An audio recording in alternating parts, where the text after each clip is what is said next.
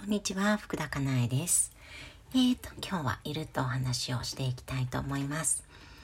えーとですね、今日は水曜日だったので、あのー6時から、えーと、ママカックの朝活がありました。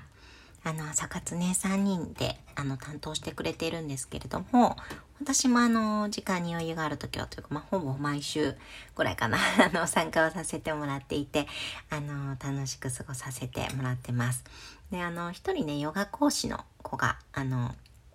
運営のメンバーとして入ってくれてるので、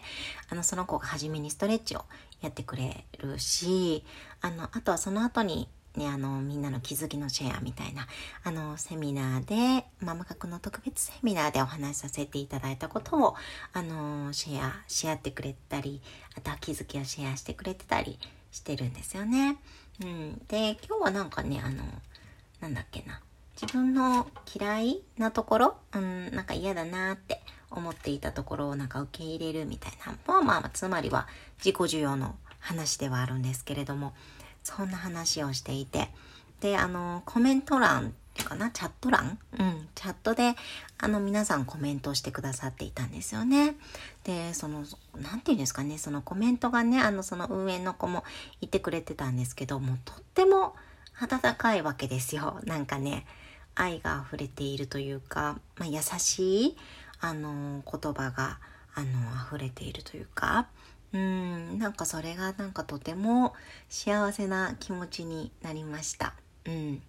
なんか私本当になんかなんだろうな、心の仕組みを知る前って、なんか結構不平不満、愚痴、妬みばっかりで、あの、すごいなんかね、文句を言っていたし、世の中に対しても人に対しても、うん。まあ自分に対して言ってたからなんですけどね、文句をすごく言ってたし、なんかね、不満とかすごいあったし、うん、なんかね、怒りがすごいあったし、うん、世の中に対してもいろんなことに対しても、そうそう。なんだけれども、なんかね、気づけばね、すごく周りが温かい人ばかりになって、うん、なんかまあ怒りを感じる人もいるけど、あんまり気にならなかったり、あの、距離を置けるようになったり、自分が苦しくなったら。うん、なんかね、そんなことが、あそんなことを感じることができるようになったんですよね。そうで今日ママ角のそのコメント欄、チャット欄を見て、あ本当になんか優しい雰囲気だなと思って。うん、でなんか優しいことがなんかねものすごくいいとかではなくって、まあ、ただ私が心地いいだけなわけですよ。うん、なんかさその批判的であることがダメだとかそういうことでは全然なくってあと私ももちろん批判的になることもあるし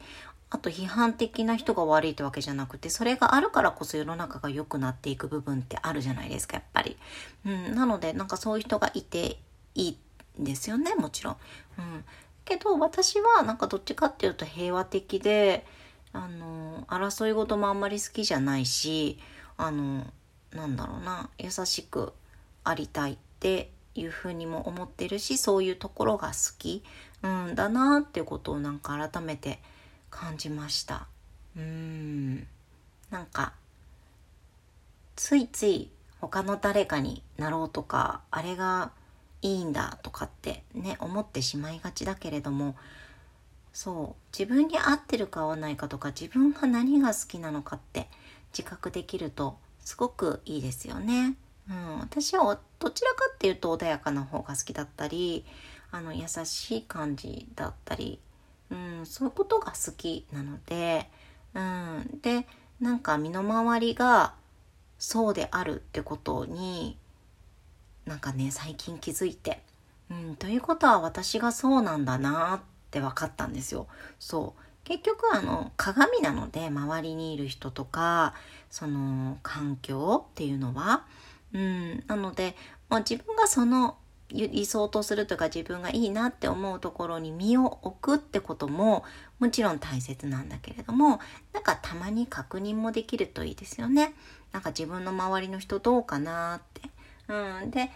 あなんかその優しい人たちばっかりだなってあそっかってことは私も優しいのかもってうんそうそう確認もできるといいかなって思いました。うん。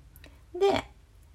なんかもう一つね、こういうこと言うと、あの、ね、自分の鏡とかってなると、なんか意地悪な人を周りに見つけると、ああ、私は意地悪なんだ、みたいな感じで、なんか落ち込んじゃう、うん、方もね、もしかしたらいらっしゃるかなとも思うんですけど、なんかね、その必要はないかなと思います。うん。そこに目を、あの、向けて、心地よくなるのであれば、やった方がいいんだけれどもそのそこに目を向けることで苦しくなってしまうのであればもうそこは一旦見ないようにして、うん、今の私の状態を少しでもいい状態にするとか、えーと、心とか体に楽な